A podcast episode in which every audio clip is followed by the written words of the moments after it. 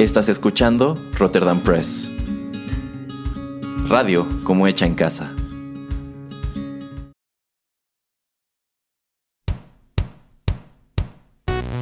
Esto es Rotterdam Chips, pedacitos de nuestra biblioteca que compartimos contigo.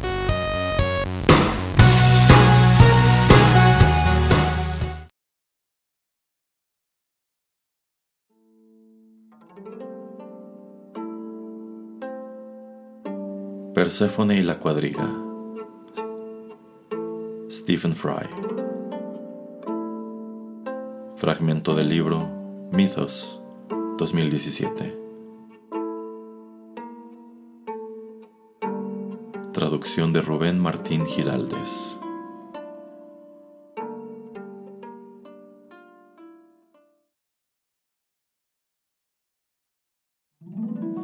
El mundo sobre el que Zeus había gobernado como señor soberano del cielo era una madre benévola para la humanidad.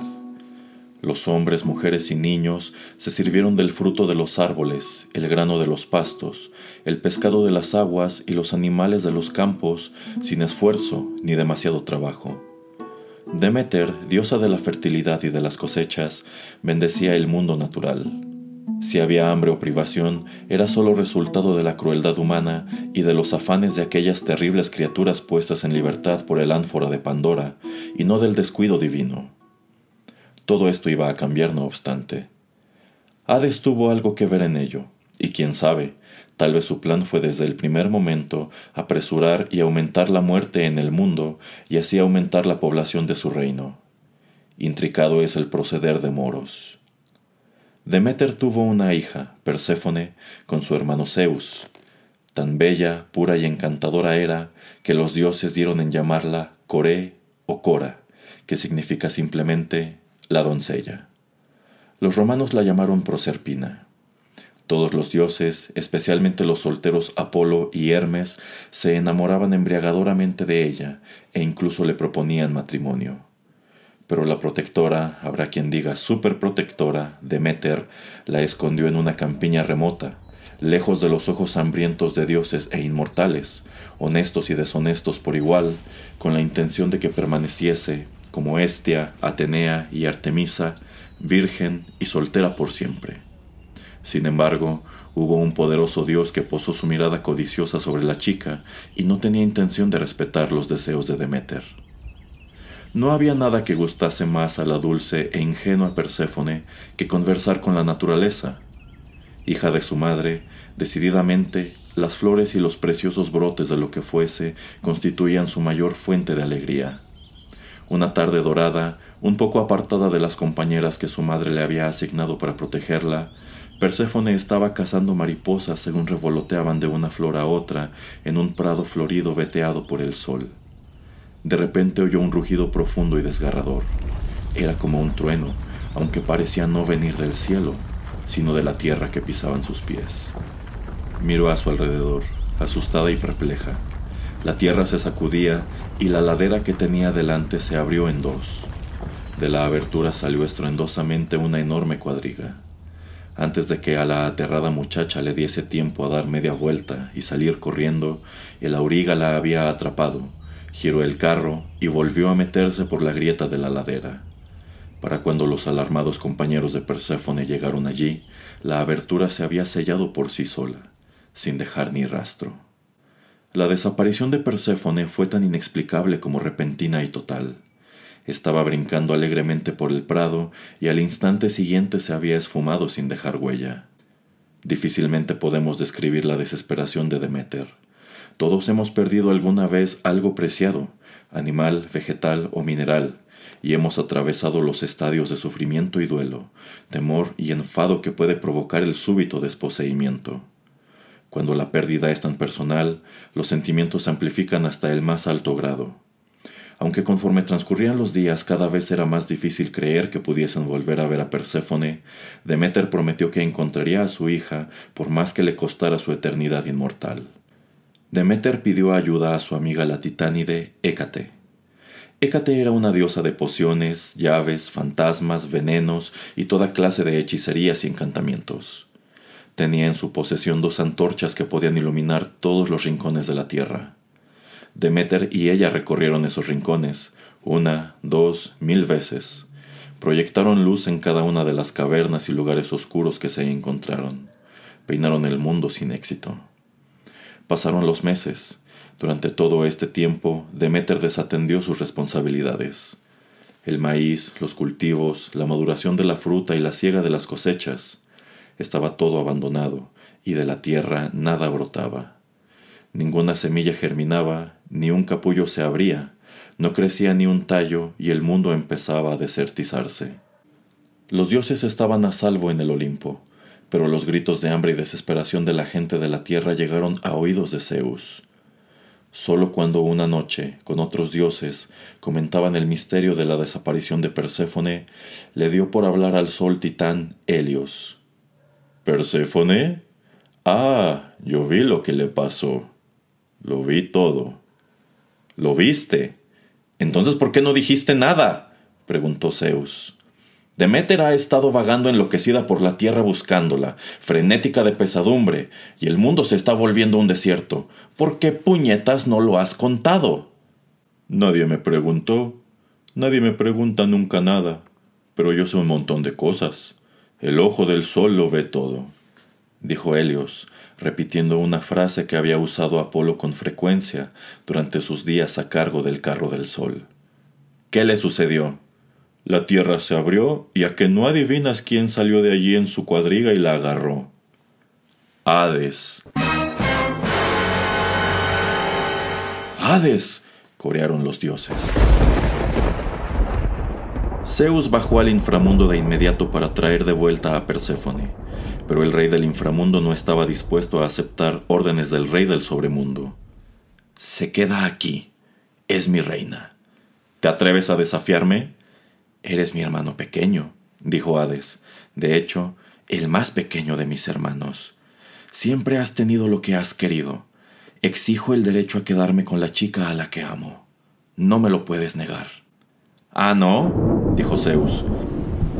El mundo está en plena hambruna los gritos de hambre de los mortales no nos dejan dormir. Niégate a devolver a Perséfone y enseguida descubrirás la fuerza y el alcance de mi voluntad. Hermes no traerá más espíritus de los muertos, ni una sola alma se te volverá a enviar aquí. Se despachará todo a un nuevo paraíso, o a lo mejor dejan de morir. Hades devolverá un reino vacío, drenado de todo poder, influencia o majestuosidad. Tu nombre será el asmerreír de todos. Los hermanos se fulminaron con la mirada. Hades fue el primero en parpadear. ¡Ay, maldito seas! gruñó. Dame un día más con ella y luego manda a Hermes a recogerla. Zeus volvió al Olimpo bien satisfecho. Al día siguiente, Hades llamó a la puerta de la alcoba de Perséfone. Os sorprenderá que llamase, pero la cosa es que en su digna y firme presencia, incluso un poder como el de Hades se descubría vacilante y tímido. La amaba con todo su corazón, y aunque había perdido la batalla de voluntades con Zeus, tenía claro que no podía dejarla marchar. Además, notaba algo en ella, algo que le daba esperanza. ¿Un titilar de amor correspondido? Querida, dijo con una dulzura que habría asombrado a cualquiera que lo conociese. Zeus me obliga a que te envíe de vuelta al mundo de la luz. Perséfone alzó el pálido rostro y le clavó la mirada. Hades le devolvió la mirada, serio. Espero que no te lleves una mala impresión de mí. Ella no contestó, pero a Hades le pareció percibir una leve coloración de las mejillas y la garganta. ¿Te comes conmigo un poco de esta granada para demostrar que no hay rencor?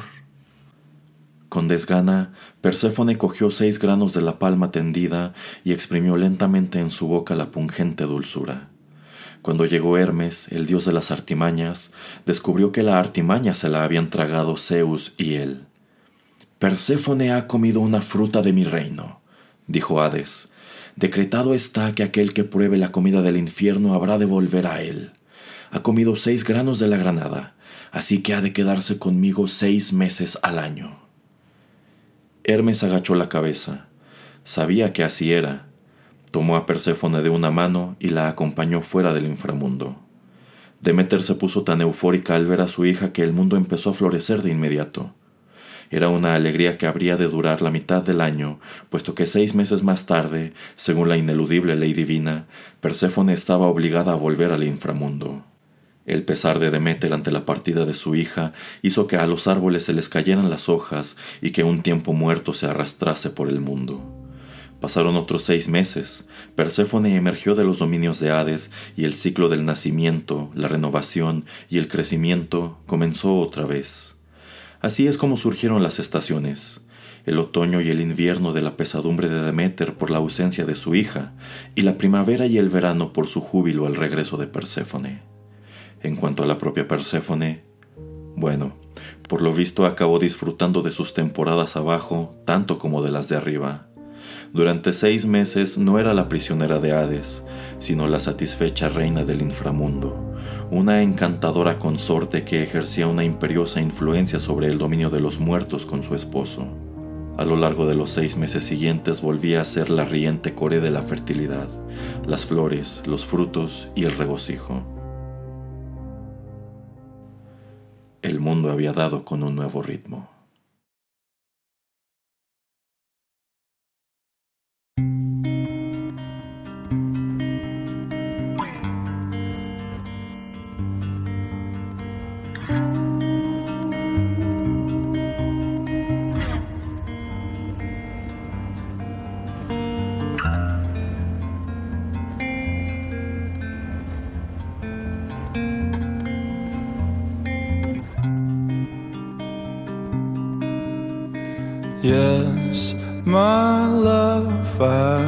Confess to you.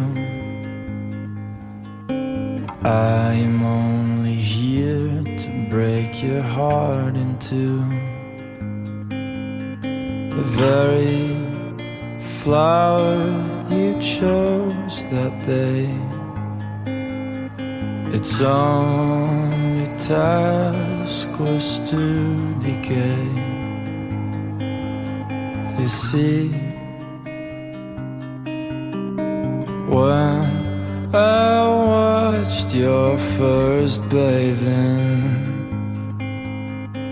I only warned you with a lowered voice.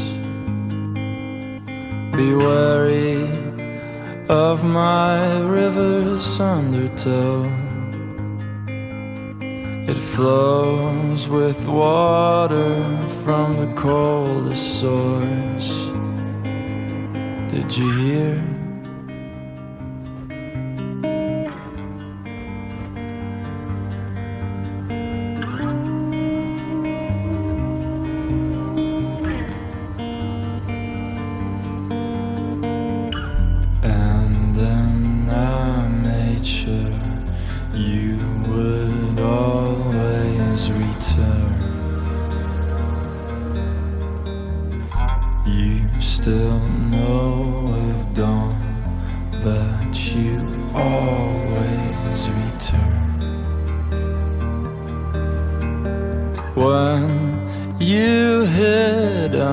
My black wings, they couldn't have protected you from anything. Once in flight, they would have let go. You would have once again wound up below, only broken. Indeed, it's wrong to keep you near me. One could call me cruel and deceiving. But in your sacred air, I'm full of light. Your loving arms are the true delight which I'm lost. And you've noticed it, there is something right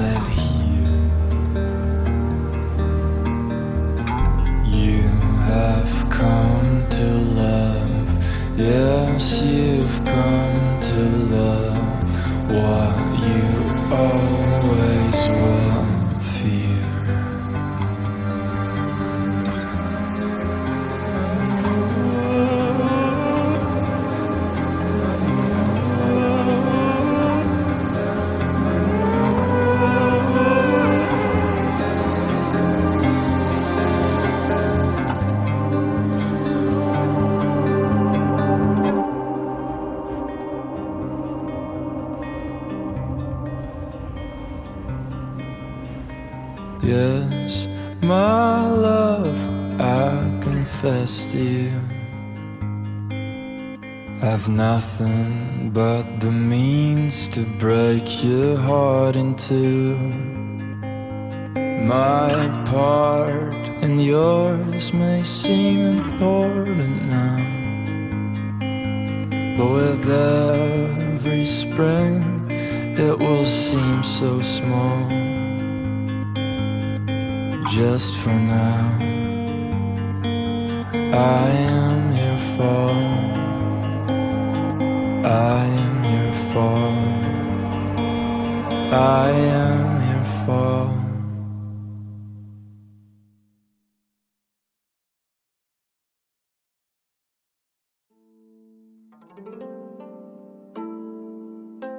Música Persephone, Tamino, del álbum Amir, 2018. Esta fue una producción de Rotterdam Press.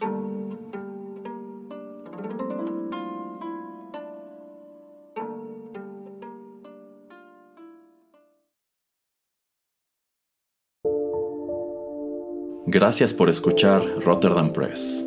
Si le gustó este programa, no deje de compartirlo y síganos en nuestras redes sociales para enterarse de los próximos contenidos. Encuéntrenos en Facebook, Instagram y Twitter. Rotterdam Press. Radio como hecha en casa.